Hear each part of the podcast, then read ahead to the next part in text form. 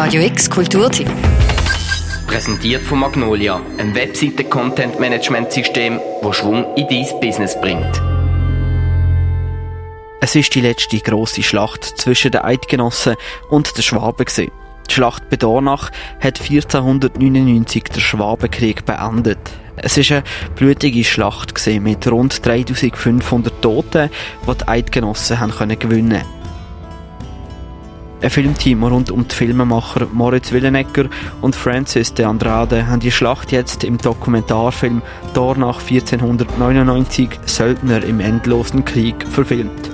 Der Film ist der erste von drei Filmen, die sich mit der Geschichte von Dornach auseinandersetzen soll. Die anderen zwei sind noch nicht verfilmt. Dornach sei gemeint mit viel Geschichte und die Filmemacher wollen die Geschichte von Dornach in verschiedenen Filmen zeigen, sagt Moritz Willenegger.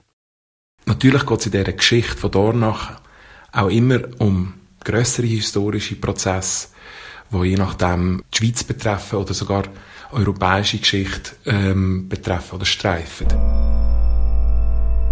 Der Film Dornach 1499 Söldner im endlosen Krieg zeigt anhand von geschichtlichen Dokumenten, Malereien und mit nachgespielten Szenen das Ausmaß dieser Schlacht. Die Schlacht bei Dornach ist der Schlusspunkt von einem langen und blutigen Konflikt gewesen, sagt Historikerin Rahel Sagelsdorf, die den Film historisch begleitet hat. Es sind verschiedene verflochtene und sehr komplexe Konstellationen gewesen, die zu diesem Krieg geführt haben. Aber ganz einfach gesagt, wie in jedem Krieg, ist, es ist um wirtschaftliche Interessen gegangen, es ist um Macht gegangen, es ist eine Frage, wer profitiert und es ist natürlich um Geld gegangen. Sicher etwas, was wichtig war und auch zentral für den Krieg, ist der Konkurrenzkampf zwischen den eidgenössischen und den schwäbischen Söldner auf dem europäischen Söldnermarkt gesehen und auch die Verweigerung von der Eidgenössinnen ähm, den gemeine Pfennig zahlen. Das war an das Heilige Römische Reich. Der ganze Konflikt hat bei der Schlacht bei Dornach seinen Schluss gefunden. Die Eidgenossen haben in dieser Schlacht die angreifenden schwäbischen Truppen geschlagen. Die schwäbischen Truppen sind Teil vom Heiligen Römischen Reich und die Niederlage für den römisch-deutschen König Maximilian sehr empfindlich. Außerdem ist das Geld langsam knapp geworden und darum ist es nach dieser Schlacht zum Friedensvertrag Frieden zu Basel gekommen. Was eigentlich fast noch spannend ist, ist, was eben gerade nicht geregelt ist.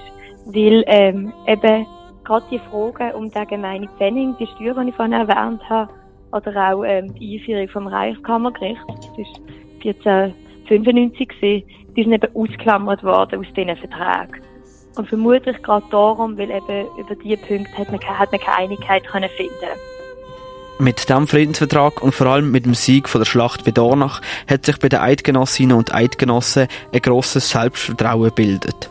Das lässt sich vor allem dort erkennen, dass gerade im 19. Jahrhundert, wo die Schweiz als Nation, wie sehr viele andere Nationen in Europa gegründet worden ist, ähm, ist immer wieder Bezug genommen worden auf eben den glorreichen Sieg von den Eidgenössinnen gegenüber den großen Habsburgern.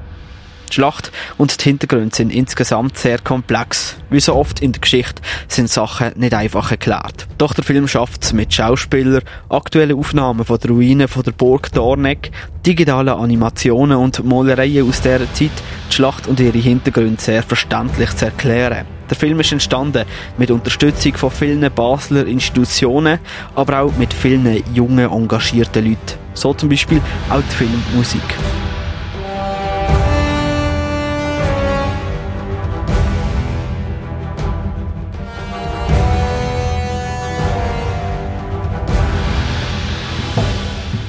Die hörst du gerade im Hintergrund. Und die kommt vom Yannick Pocconi, der erst gerade 18 geworden ist, sagt der Moritz Willenegger. Es ist auch äh, ein Vorhaben von ihm, später mal Filmkomposition zu studieren. Und äh, das Talent ist ganz klar vorhanden. Und das ist wie am Francis und äh, auch mir ein Anliegen gesehen, auch äh, junge Leute in dem Film zu fördern. Und äh, so ist es dazu gekommen, dass wir einen sehr jungen Komponist haben und eine sehr junge Historikerin.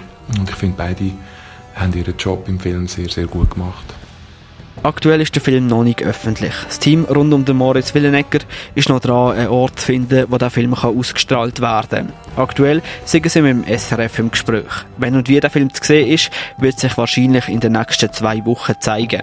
Für Radio X, der Luca Frabotta.